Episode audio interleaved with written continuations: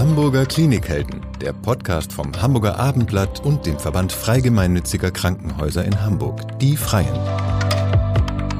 Wer ins Krankenhaus muss, während draußen das Leben einfach weitergeht, braucht Hilfe und Anteilnahme. Dafür, dass den Patienten geholfen wird, sorgen Ärzte und Pfleger. Aber es gibt noch viel mehr Klinikhelden, die alles dafür tun, dass es den Menschen schnell wieder besser geht. Jule Bleier und Michaela Meng stellen sie in diesem Podcast vor. Hallo und herzlich willkommen. Mein Name ist Michaela Meng und ich freue mich, dass Sie zuhören. Stellen Sie sich vor, Sie sind auf einer Party eingeladen, auf der Sie viele Leute nicht kennen. Wie das dann so ist, man bekommt ein Getränk in die Hand gedrückt und dann steht man erstmal ein bisschen rum und dann kommt man irgendwann ähm, mit Leuten ins Gespräch und macht so ein bisschen Smalltalk und jeder kennt das. Irgendwann kommt die Frage, und was machst du denn so beruflich?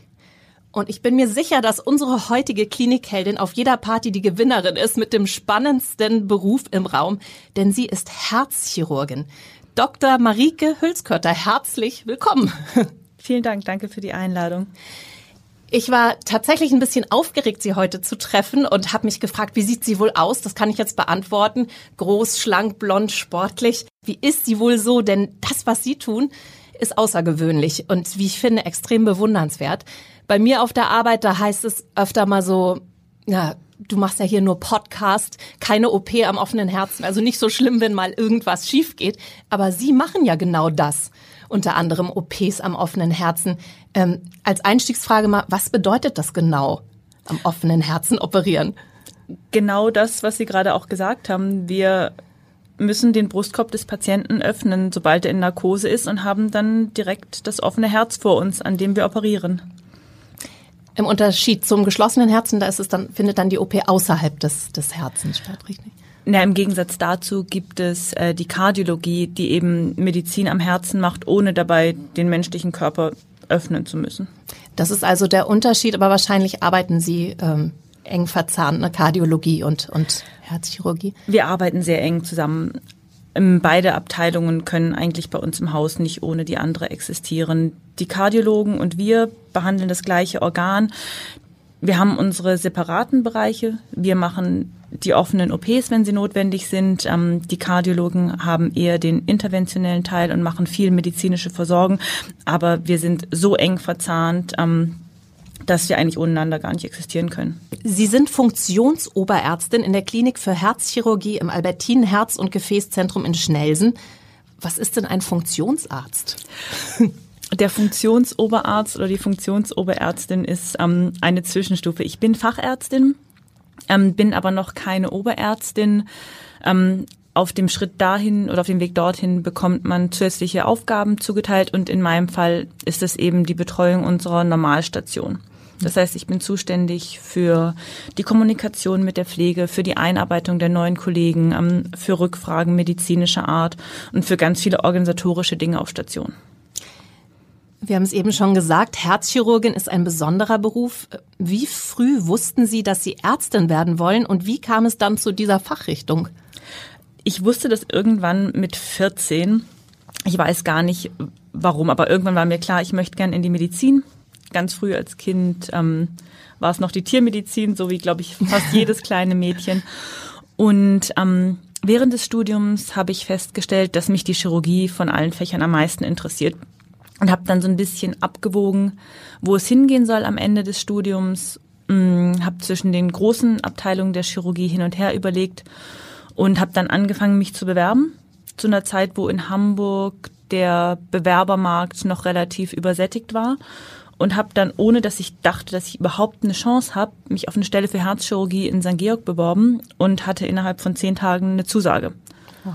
Und habe dann dort erstmal angefangen, weil es mir wichtig war, in Hamburg zu bleiben und erstmal die zwei Jahre Basisausbildung zu machen.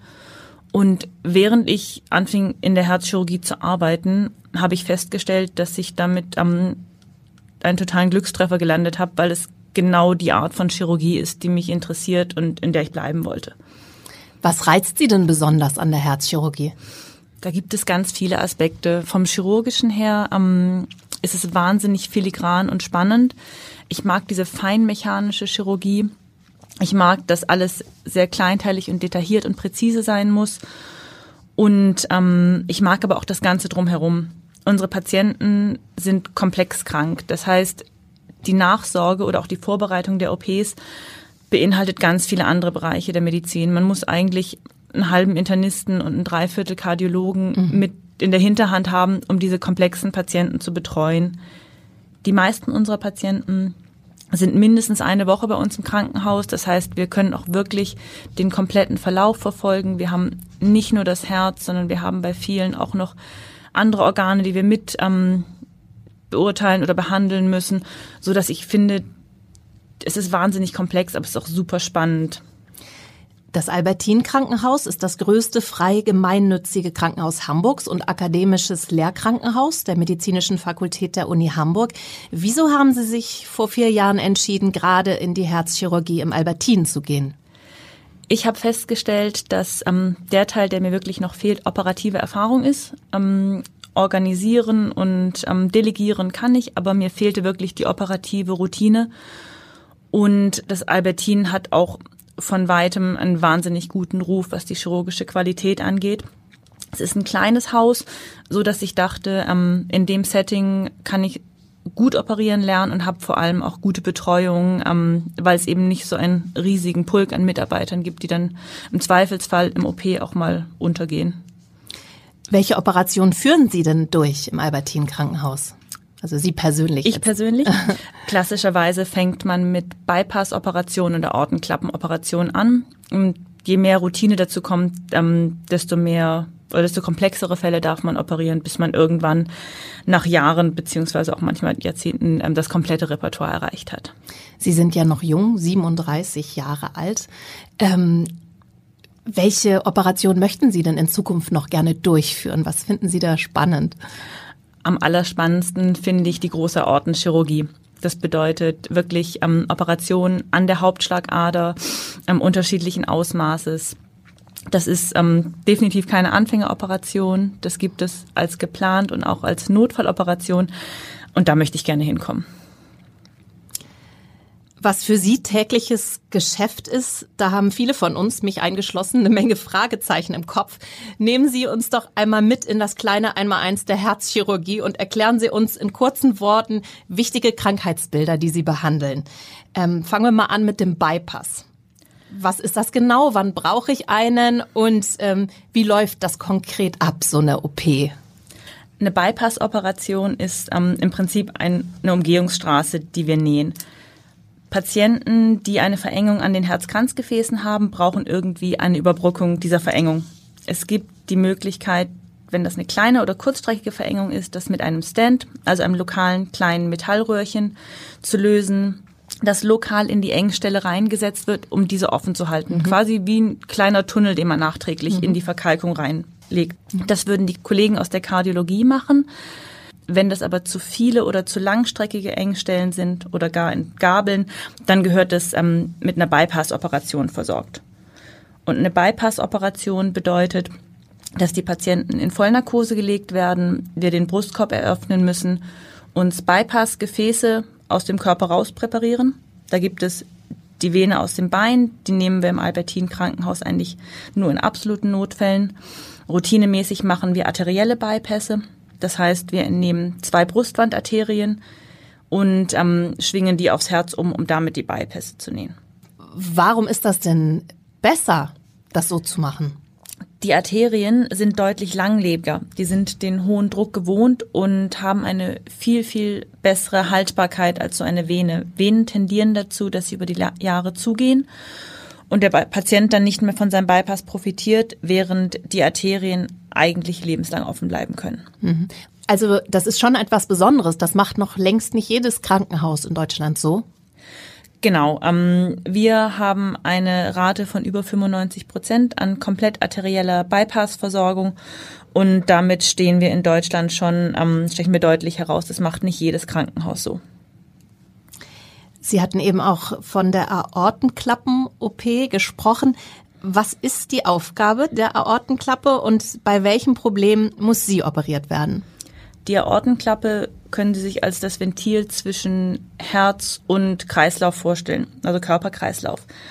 Und die hat die Aufgabe, dafür zu sorgen, dass der Blutstrom nur vorwärts geht, sprich das Herz pumpt, das Blut wird vorwärts in den Körper ähm, geschoben. Wenn die Aortenklappe kaputt ist und das ist, ähm, die kann entweder verkalken oder eben undicht sein, dann haben wir ein Problem, weil das Blut dann nicht mehr so fließt, wie es fließen soll. Können Sie sich vorstellen, wie eine Tür, die dann entweder klemmt, dann muss das Herz viel zu sehr arbeiten, um noch Blut vorwärts zu pumpen, oder sie ist eben undicht, das heißt, es schwappt ständig Blut zurück, wenn es eigentlich vorwärts fließen soll. Das ist wiederum eine Belastung fürs Herz, es wird auf Dauer dann ausgeleiert. Eine Dissektion ist einer ihrer dramatischsten Notfälle. Was genau passiert da im Körper und wie helfen Sie chirurgisch? Eine Dissektion ist ein Einriss der Wandschichten unserer Hauptschlagader. Wir haben Gefäße, die aus drei Wandschichten bestehen und bei einer Dissektion wühlt sich Blut zwischen diese Schichten und macht das Konstrukt instabil. Und ähm, je nachdem, wo im Körper das passiert, kann das sehr, sehr unterschiedliche Beschwerden machen. Das geht wirklich von Beschwerden wie ein Herzinfarkt, es kann Beschwerden wie ein Schlaganfall machen, es kann aber auch zu inneren Blutungen oder zu einer Unterversorgung des Darms führen. Das heißt, eigentlich ist die Dissektion so ein Chamäleon, die kann wahnsinnig viel Beschwerden machen und ist auch schwierig zu erkennen manchmal. Was man machen kann, ist das kaputte Stück Hauptschlagader ersetzen. Und wie macht man das? Da ähm, kommt es darauf an, wo die Hauptschlagader eingerissen ist. Es gibt einen Teil der Hauptschlagader, der gehört den Herzchirurgen. Das geht im Prinzip bis Ende des ähm, Aortenbogens und der Teil dahinter wird klassischerweise von den Gefäßchirurgen versorgt. Wenn es unseren Teil der Hauptschlagader betrifft, bedeutet das eine OP am offenen Brustkorb mit Herz-Lungen-Maschine, Stillstellen des Herzens und dann ähm, schneiden wir das kaputte Stück der Hauptschlagader raus und ersetzen es durch ein Stück Rohrprothese. Das heißt, wir nehmen dann wirklich eine Röhre, die besteht aus Gore-Tex-ähnlichem Material, ist also wasser- und mhm. blutdicht. Und damit wird das kaputte Stück Hauptschlagader ersetzt. Und bei solchen OPs sind Sie auch schon dabei? Leider bis jetzt nur als Assistentin. Das ist ähm, eine Operation, die in sehr erfahrene Hände gehört, mhm. gerade wenn sie als Notfall auftritt, weil die Patienten häufig instabil in den OP kommen. Und es sind auch OPs, die sehr, sehr lange dauern. So eine wie, wie lange dauern die? So eine Versorgung einer komplizierten Dissektion kann im allerschlimmsten Fall 12 bis 14 Stunden dauern. Wow. Das ist nicht die Regel. Es gibt auch welche, die eher so um die fünf Stunden gehen, aber Dissektionen können wirklich wahnsinnig lange dauern. Mhm. Dann gibt es noch das Aneurysma am Herzen. Das kann lebensbedrohlich werden und das Gefährliche daran ist, dass man es meist nicht bemerkt. Was ist das genau, ein Aneurysma, und wie sieht die Operation aus? Ein Aneurysma ist eine Aufweitung und im Prinzip kommen wir damit wieder ähm, Richtung Thema Dissektion. Ein Aneurysma können Sie sich so vorstellen, die Aortenwand ist wie ein Luftballon. Je weiter dieser Luftballon aufgepustet wird, desto dünner werden die Wandschichten. Und wenn so ein Aneurysma eine gewisse Größe erreicht, dann ist die Wandschicht so dünn, dass sie platzen kann oder einreißen. Und damit sind wir wieder bei der Dissektion, was eben ein akut lebensbedrohlicher Notfall ist. Das heißt, die Aneurysma-Chirurgie ist ähm, genauso ein Ersatz der Hauptschlagader wie die Dissektionschirurgie, nur dass man es eben geplant machen kann, weil man noch mhm. nicht im akuten, instabilen Notfall operieren muss. Mhm. Solche Operationen, die sind, haben Sie selbst auch schon gesagt, oft sehr filigran. Sie müssen millimetergenau mit der Lupenbrille arbeiten. Das stelle ich mir sehr anstrengend vor. Wie schaffen Sie es, wenn es auch um eine Länge äh, geht wie zwölf bis äh, 14 Stunden, verlässlich die Konzentration zu halten? Oder kann man sich da auch mal abwechseln mit Kollegen und sagen, ich bin gerade ganz müde, äh, ich brauche eine kurze Pause, kannst du mal weitermachen? Wie mhm. läuft es ab? Diese zwölf bis 14 Stunden sind ja der absolute Notfall. Mhm. Die Standardoperation in der Herzchirurgie ähm, liegt irgendwo zwischen vier und sechs Stunden. Und die macht man ja nicht von Anfang an in kompletter Eigenverantwortung. Das heißt, man fängt langsam an, ähm, die Verantwortung hat, wenn man beginnt und dieses lange Stehen erstmal, ich sag mal, üben muss, hat der Oberarzt, der auf der Operateursseite steht und ähm, am Anfang ist dieses lange Stehen überhaupt kein Problem, weil alles wahnsinnig neu und spannend ist. Irgendwann im Laufe der Jahre gewöhnt man sich einfach daran und weiß, was man vorher essen oder trinken muss, um so lange stehen zu können. Nämlich? da ist jeder unterschiedlich. ähm, man sollte auf jeden Fall nicht so viele Tassen Kaffee vor so einer Operation trinken. Ja. Ähm, und nein, abgelöst werden wir nicht. Mhm. Man steht die Operation als am Tisch steril eingewaschener Chirurg zu Ende. Es gibt Berufsgruppen im Saal, die werden ausgetauscht oder die lösen sich ab, wenn eben Schichtwechsel ist, mhm. aber der Operateur bleibt von Anfang bis Ende. Mhm.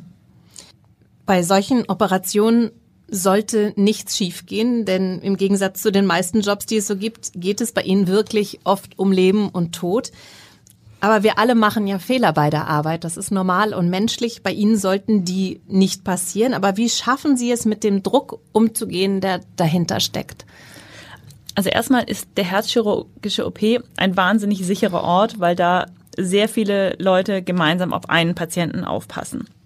Und dann gewinnt man im Laufe der Zeit, was die Standardschritte so einer Operation angeht, eine Routine im positiven Sinne. Das heißt, es gibt, ich würde mal sagen, über 90 Prozent der Operationen sind geplant und laufen so ab, wie man es sich vorgestellt hat. Und ähm, diese langen OP-Zeiten, da gibt es ja ganz viele kleine Unterkapitel, die man abarbeitet und jedes Kapitel für sich fordert Konzentration und dann geht es zum nächsten Schritt und dementsprechend kommt keine Langeweile auf und ähm, es zieht sich eigentlich auch nicht, weil man immer wieder einen nächsten Schritt vor Augen hat, ähm, der dann kommen muss. Das heißt also, Sie sind dann komplett Profi und Sie, das kommt Ihnen jetzt gar nicht der Gedanke mittendrin, oh Gott, was ist, wenn das jetzt schief geht? Das darf wahrscheinlich gar nicht so passieren. Ne? Nein, also grundsätzlich ähm, macht man sich den Gedanken überhaupt nicht. Es gibt natürlich komplizierte oder sehr, sehr kranke Patienten, wo man vorher einmal ähm, ein Briefing im ganzen Team macht, was bei dem speziellen Fall jetzt die Schwierigkeiten sind, was da anders sein könnte, was wir mehr bedenken müssen als normal. Aber grundsätzlich ist es so, wir operieren im Jahr mehr als 1300 Patienten am Herzen. Und ähm, die meisten davon sind Bypass-Operationen und Aortenklappenoperationen. Das heißt, diese Fälle haben einen standardisierten Ablauf bei uns, was uns Sicherheit gibt und ähm, sind einfach auch dem ganzen Team bekannt. Das heißt, jeder kennt den nächsten Schritt. Der Operateur hat natürlich die endgültige Verantwortung und ist derjenige, der die spitzen und scharfen Instrumente in der Hand hat und im Zweifelsfall ähm, auch Komplikationen beheben muss. Aber es gibt eigentlich nicht den Gedanken, um Gottes Willen, was passiert, wenn das jetzt nicht funktioniert. Wir gehen da einfach rein, wir wissen, was wir können und ähm, operieren, so wie wir es eben gelernt haben. Mhm. Wir haben gerade schon die Notfälle angesprochen. Wenn da jemand eingeliefert wird, dann gibt es natürlich kein äh, Vorgespräch, sondern Sie bekommen dann einfach einen Menschen auf den Tisch, den es zu retten gilt, mit dem Sie ansonsten aber nichts verbinden können und über den Sie auch nichts oder nur sehr wenig ähm, wissen. Klar, Sie sind in dem Moment ein Profi mit einem Auftrag, aber wie fühlt sich das an? Wir machen da keinen großen Unterschied. Es gibt natürlich die instabilen Patienten, wo wir schneller sein müssen, wo alles ein bisschen ähm, dramatischer ist. Aber grundsätzlich kommen die wenigsten Patienten wirklich komplett instabil auf unseren Tisch, sondern die meisten sind noch ansprechbar. Das heißt, wir können ähm, eine geplante Operation so wie sonst auch machen. Ich finde, bei Notfällen ist es häufig sogar so, dass das ganze Team noch ein bisschen fokussierter und konzentrierter ist die finden ja häufig auch nachts oder spät abends statt, diese Notfälle. Ähm, ich habe mir das Gefühl, da ist noch so ein extra Fokus dabei und ob man mit dem Patienten jetzt lange vorher gesprochen hat oder nicht, macht für den operativen Teil keinen Unterschied. Patienten, denen eine Herz-OP bevorsteht, die sind ja bestimmt in der Regel ganz schön aufgeregt. Wie nehmen Sie ihnen die Angst vor dem Eingriff? Die meisten sind wahnsinnig aufgeregt, mhm. ähm, zeigen das unterschiedlich ich glaube, die Angst nehmen kann man gar nicht wirklich. Wir können ihnen nur versichern, dass sie in guten Händen sind. Wir können ihnen natürlich sagen, dass das für uns ein Routineeingriff ist. Das mache ich sehr gerne. Wir operieren teilweise fünf Bypass-OPs am Tag. Das heißt, wir haben auch verschiedene Teams. Keiner muss am Tag drei OPs hintereinander machen. Das heißt, der Patient kriegt am in der Regel ein frisches, ausgeschlafenes OP-Team, das das schon zigmal miteinander gemacht hat, das eingespielt ist. Und ähm, je mehr Operationen von einer Art man macht, desto mehr Routine hat man und desto besser wird sie einfach auch. Mhm. Sie haben vorhin schon erzählt, dass Sie auch viele organisatorische Aufgaben haben auf Station. Was gehört da genau zu Ihren Aufgaben und äh, medizinisch, wie versorgen Sie Ihre Patienten äh, nach einer OP weiter? Nach der Operation verläuft es so, dass die Patienten erstmal für eine Nacht auf die Intensivstation gehen Wenn da alles soweit stabil ist, ähm, dann dürfen sie am nächsten Tag auf unsere Normalstation. Und der weitere medizinische Verlauf ist, dass wir anfangen, die Patienten aus dem Bett rauszumobilisieren, Wundversorgung machen ähm, und dann solche Dinge kontrollieren wie die Wunde, den Kreislauf. Ähm, wir gucken nochmal auf das Herz mit einem Ultraschall und schauen uns regelmäßig das Labor an. Aber das Hauptziel für die Tage nach der Operation ist, dass wir die Patienten wieder auf die Füße stellen und dafür sorgen, dass sie entlassfähig und alltagsfähig werden. Mhm. Und im Bereich Organisation, was machen Sie da? Da habe ich ganz viele ähm, vor allem kommunikative Aufgaben. Also ich hab, mhm. bin quasi die Schnittstelle zwischen unseren Stationsärzten und ähm, den Pflegekräften, bin da im engen Kontakt auch mit unserer Abteilungsleitung, sowohl was neue Kollegen, die Einarbeitung angeht, was Abläufe auf Station angeht. Ähm, ich gehe einmal die Woche mit den Kollegen eine Oberarztvisite, gucke, ob es irgendwelche Fragen gibt, für die man oder die Kollegen vielleicht ein bisschen mehr Rücksprache oder eine oberärztliche Entscheidung brauchen. Auch wenn es sicher sehr nett ist bei Ihnen auf Station, ähm, wie kann ich denn an meiner Herzgesundheit arbeiten, damit ich nicht irgendwann auf dem OP-Tisch lande? Und welche Vorsorgeuntersuchungen empfehlen Sie? Ich glaube grundsätzlich ähm, die Antwort auf jede ähm, Frage, was äh, Vorsorge angeht, ist Bewegung jemand, der sich bewegt, der sich ausgewogen ernährt, der an der frischen Luft ist, ähm, der auf sich achtet, kann, tut wahnsinnig viel für seinen Körper. Unsere Patienten ähm, bringen häufig Diabetes mit, haben häufig zu hohen Blutdruck und ähm, gerne auch mal Übergewicht. Das sind alles Wohlstandskrankheiten, die kann man mit gesunder Ernährung ähm, nicht vermeiden, aber zumindest in Schach halten. Insofern, ich glaube, das Gleiche wie für fast jedes andere Organ. Es gilt, sich ausgewogen zu ernähren und Sport zu machen. Das machen Sie ja. Sie sind zum Beispiel schon mit dem Fahrrad heute hergekommen, habe ich schon gehört. Ich denke mir, in Ihrem Beruf, der ja sehr fordernd und sicher auch sehr einnehmend ist, ist es wichtig, dann privat auch abzuschalten. Was machen Sie, um den Kopf frei zu bekommen? Bei mir ist das im Laufe der Zeit immer mehr zum Sport gedriftet. Ähm, ich habe früher auch wahnsinnig viel ähm, in der Freizeit gelesen, fahre jeden Tag mit dem Fahrrad zur Arbeit. Egal bei welchem Wetter, wenn ich könnte, würde ich zum Abschalten am liebsten ständig schwimmen, wandern oder langlaufen gehen. Aber mhm. da wir in Hamburg wohnen, ist tatsächlich sehr viel ähm, Sport im Fitnessstudio dabei. Mhm. Nach jedem Dienst, Sport, auch heute Morgen bin ich aus dem Nachtdienst gekommen und war gerade noch trainieren. Sie haben jetzt die ganze Nacht schon gearbeitet. Dienste in der Herzchirurgie sind abhängig vom Patienten aufkommen. Heute Nacht haben wir bis zehn operiert und danach war es ruhig. Mhm. Es gibt Nächte, da ist viel los, da kriegt man auch dann kaum Schlaf, aber es gibt auch wirklich Nächte bei uns in der Abteilung, ähm, wo ab Mitternacht dann nichts mehr passiert. Und schaffen Sie das denn dann gut abzuschalten, zu sagen, jetzt lege ich mich hin und man schläft dann da einfach?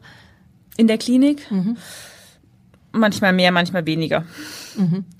Und generell, ähm, wenn Sie jetzt eine ganz, ähm, ja, eine ganz fordernde OP hinter sich haben oder Patienten betreuen, denen es wirklich sehr schlecht geht, wie schwer ist es dann abzuschalten zu Hause? Das wirklich, dass man nicht seine Arbeit immer mit nach Hause nimmt. Geht das überhaupt? Manchmal geht es ganz gut, manchmal nehme ich aber auch Dinge mit nach Hause. Mhm. Es, ähm, egal wie lange man dabei ist und wie viele Patienten man gesehen hat, es gibt einfach immer einige, die einem näher gehen. Mhm. Und ähm, da schaffe ich es dann auch schwer abzuschalten und die Gedanken wegzulassen. Mhm. Das ist auch ganz normal, glaube ich. Ne? Es geht ja eigentlich jedem so, dass man immer mal ein bisschen was mitnimmt. Ne? Ich glaube, man nimmt immer ein bisschen Arbeit ja. mit nach Hause. Ja, das stimmt. Lassen Sie uns noch so einen kleinen Ausblick wagen. Ähm, wie wird sich aus Ihrer Sicht die Herzchirurgie weiterentwickeln? Das heißt, inwiefern werden sich Operationsmethoden ändern? Wird sich technisch noch was verändern? Inwiefern wird es leichter werden, Herzkrankheiten zu behandeln? Und inwiefern werden sich auch die Anforderungen an Sie als Ärztin vielleicht ändern? Inwiefern es leichter wird, kann ich Ihnen nicht sagen. Aber ich glaube, ähm, die Herzmedizin wird sich weiter technisieren. Das heißt, die Herzchirurgie fing ja an mit offenen Operationen mit Herz-Lungen-Maschine, nachdem die erfunden wurde.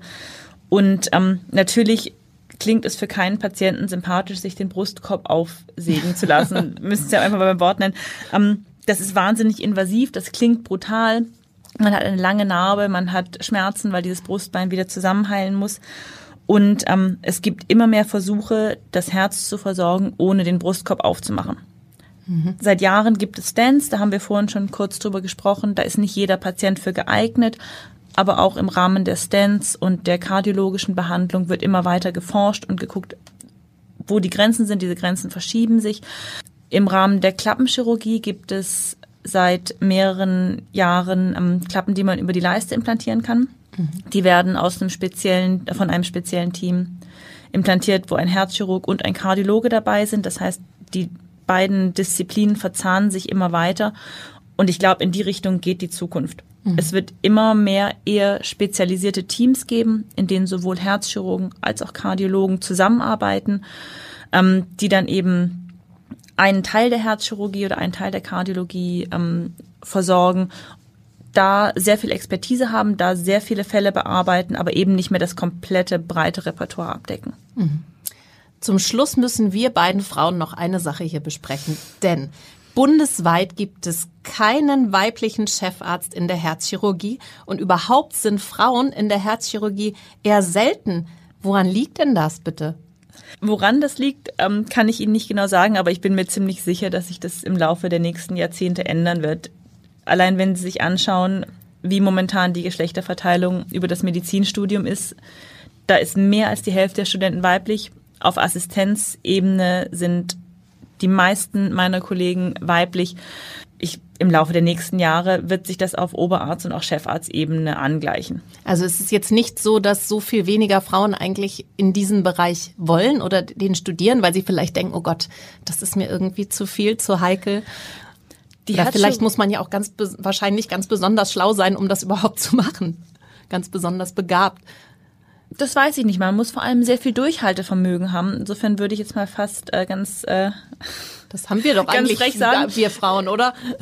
Genau, ich würde sagen, da sind Frauen äh, vielleicht sogar besser geeignet. Mhm. Aber ich glaube, das ist einfach eine Entwicklung, die wird, die hängt noch ein bisschen nach. In anderen Bereichen sind schon deutlich mehr Frauen angekommen.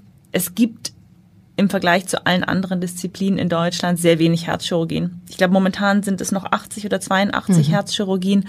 Das ist einfach ein viel kleineres Feld.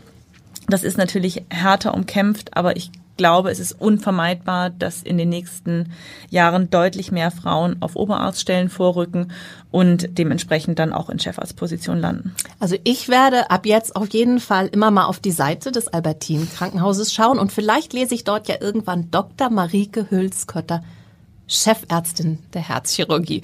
Und dann sind Sie vielleicht die Erste. Ich würde erst mal mit der Oberarztstelle anfangen. Sehr gut. Eins nach dem anderen. In jedem Falle wünsche ich Ihnen weiterhin so viel Freude an Ihrem Beruf, mit dem Sie vielen Menschen sehr helfen und auch Leben retten. Herzlichen Dank für das sehr spannende Gespräch. Vielen Dank für die Einladung. Und Ihnen, liebe Zuhörerinnen und Zuhörer, ebenfalls vielen Dank dafür, dass Sie diesem Podcast Ihre Aufmerksamkeit geschenkt haben. Wir freuen uns, wenn Sie es wieder tun. Weitere Podcasts vom Hamburger Abendblatt finden Sie auf abendblatt.de slash podcast.